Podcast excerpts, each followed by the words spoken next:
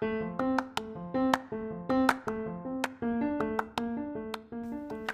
んにちは、さとみんです。このチャンネルでは年齢にとらわれないエイジレスという生き方やアフリカンダンスを通して身につけた生きる喜びなどセルフコーチングの視点も織り交ぜながらお届けしています。エピソードの内容にピンときた方は是非チャンネルのフォローやいいねをお願いします。さて今日はパートナーシップということについてお話していきます。最近ですねパートナーシップについての,、まあ、のお話を伺うことが続いたのでで、ま、それもねそれぞれあの割と内容が近いことだったんでちょっと私の中でもね改めて考えてみたんですけれども、ま、話題は生きていく道が、まあ、自分と近い人と離れている人どっちがパートナーに適しているかみたいな話だったんです。あのつまりですね、まあ、あの価値観というかあの生きていくこの道生きていく人生の自分の人生の道がこの自分と近い人とあのそういうところの接点があんまりない人どっちがいいのかなっていう話ですね。であのま、結論私はどちらも経験してどちらもあの別れも経験したんですね。であの改めて思ったことはもうどっちが正しいどっちがうまくいくということはなくってまあ本当にお互いの関係性をどう作り上げていくのかっていうことが、まあ、大事になるんだなと思うんですね。大前提として、まあ、誰と一緒にいたとしても、まあ、あの自分の選択する権利というのは自分自身にあって相手に委ねることではなく自分の答えっていうのは自分で出すんだっていうことですね。まあ、これなんかあの言っちゃうとすごくシンプルなんですけどもあまり何の変哲もない言葉なんですけど、あの割と私の中ではもうやっぱり体験から学び取ったものということでこうずっしりと自分の深いところで腑に落ちてるという感じがします。相手と自分のこのお互いの生きていく道については例えば、まあ、仕事や趣味そしてこの好きなものが共通している相手ならではのこの分かり合える部分が大きいと思うんですね。こうやってまあズバリこの価値観が一緒とかねあのそういうことですよね。そのこの一緒になる部分でこう共有できる楽しさとかこの喜びとかっていう部分もすごい多いと思うんですね。でこれもすごいあのメリットだと思います。けれどもまあ逆にその部分にこの趣味とか仕事何にも接点があの共通点がないねっていうパートナーであっても逆にそのその分なんていうか客観的に相手の話が聞いてあげられたりとかサポートしてあげたりお互いのその相手が好きと思ってることを協力してあげるような関係性っていうのも全然気づけるんですよね。なので、まあ、あの共通項が多いっていうパートナーの場合と逆に好きなことっていうのの全然接点がないんだっていうパターンとどちらにもメリットデメリットがあってこのどっちでも今自分が例えばこの A というパターンの方でああ私たちうまくいってないなと思ってるんだったら仮に B というねこの違う方のタイプの相手を選んだとしてもやっぱりどっかでけつまずくと思うんですよ。っていうのはそのうまくいってないパートナーシップが今現在うまくいってないとしたらそれは相手と自分の道が違うからっていう理由か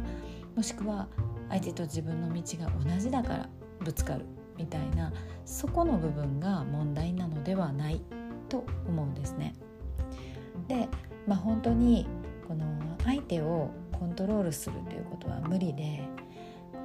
いくら自分が正論で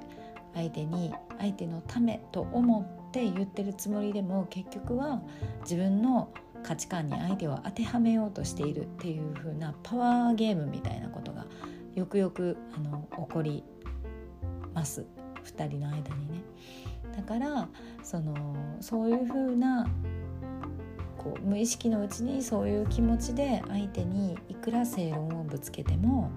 やっぱり相手は変えられないですよね。だから変えられるのはもう自分のことだけ自分自身だけっていうことなのであの相手がどうだからうまくいくいかないみたいなことはそもそものこの一番重要な部分ではないのだと思います。ここでですね、あの、以前にすごく私の心に刺さったあの言葉をねちょっと引用したいんですけれども長倉健太さんという方のメルマガだったかな多分メルマガだったんですけどねすごい覚えていてあの書き写してるんですよね。と人を好きになるのに理由はいらない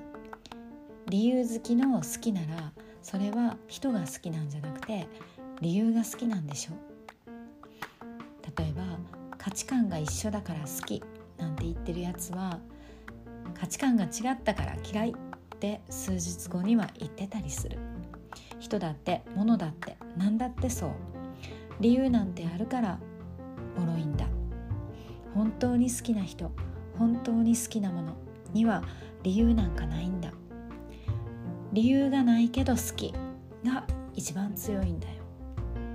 っていうことだったんですね。でまあでもね私たちはやっぱり理由っていうのを脳が勝手に作ろうとするんですよね。で理由がないとなんかこうしっくりこないみたいな考えてしまうパターンっていうのもあります。けれどもあの時には、まあ、なんかうまく説明できないんだけどあのこの感情この感情みたいなねそういうのっていうのはむしろ理由探しをやめちゃって実際にはもっとシンプルでもうやっぱりこう最強な理由なんてないんだけどとにかく好きなのよみたいなこの感覚っていうのはこう自分の中に認めてあげてもいいんだと思うんですね。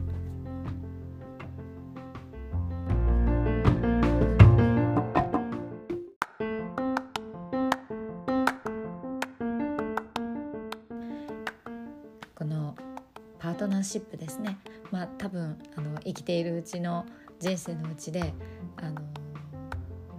終わりはないと思うんですけれどもこの自分と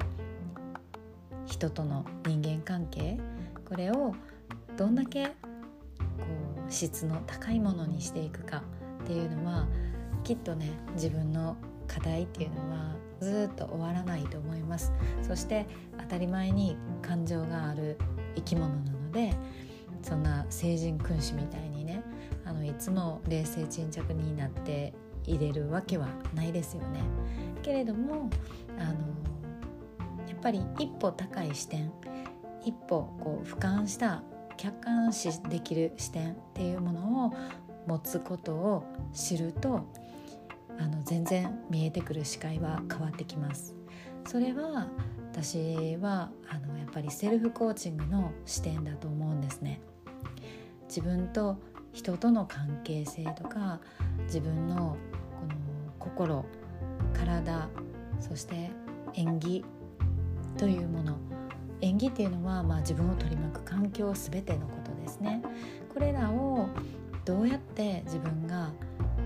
いい状態に保っていくかっていうのはやっぱりセルフコーチングの肝の部分だと思います。まあ、そんなわけで、えー、私はあのセルフコーチングということを知ってから自分がこれまですごく毛嫌いしていたことだったり苦手意識をすごく持っていたことっていうものに気が付くとねさらっと取り組めるようになってるんですよ。例えばね数字が苦手だったり長期的なっていう言葉もすごく鬱陶しいと思ってたりあの計画性っていう言葉もすごい苦手意識がありましたし理論的に言えって言われるのもすごいなんかイラッとする言葉だったし地味な作業を淡々とするっていうのもなんかわあ私苦手みたいな無理って感じが思ってたしでやっぱりこう何か行動に起こした時にすぐに結果を求めてしまうっていうのもやっぱ自分の以前の修正だったなと思うんですね。でこの長期的に何かを成し遂げるとか辛抱強く頑張るとかそういうのもすごい苦手だったしやっぱりね感覚重視感覚こう感性っていうと聞こえがいいですけども、まあ、感覚人間だったっていうことですね。で、あの、戦略とかそういうのも苦手だしなんか数字を詰めるみたいなことも苦手だしっていうのがいっぱい苦手だったんですね。けれども今なんか振り返るとあなんかこういうことを一つ一つに対して結構意識的に取り組むようになったなっていうのをすごく自分で実感しています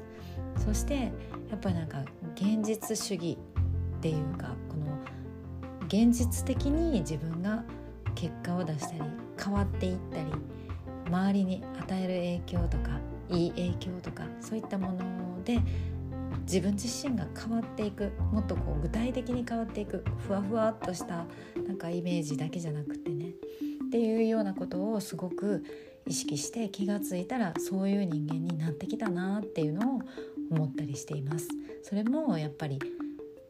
自分でセルフコーチングするっていうことのスキル考え方が身についてきて、まあ、それを日々実践してこう生活しているからかなと思います。ということで今回はあのパートナーシップについてのお話からスタートしたんですけども最後は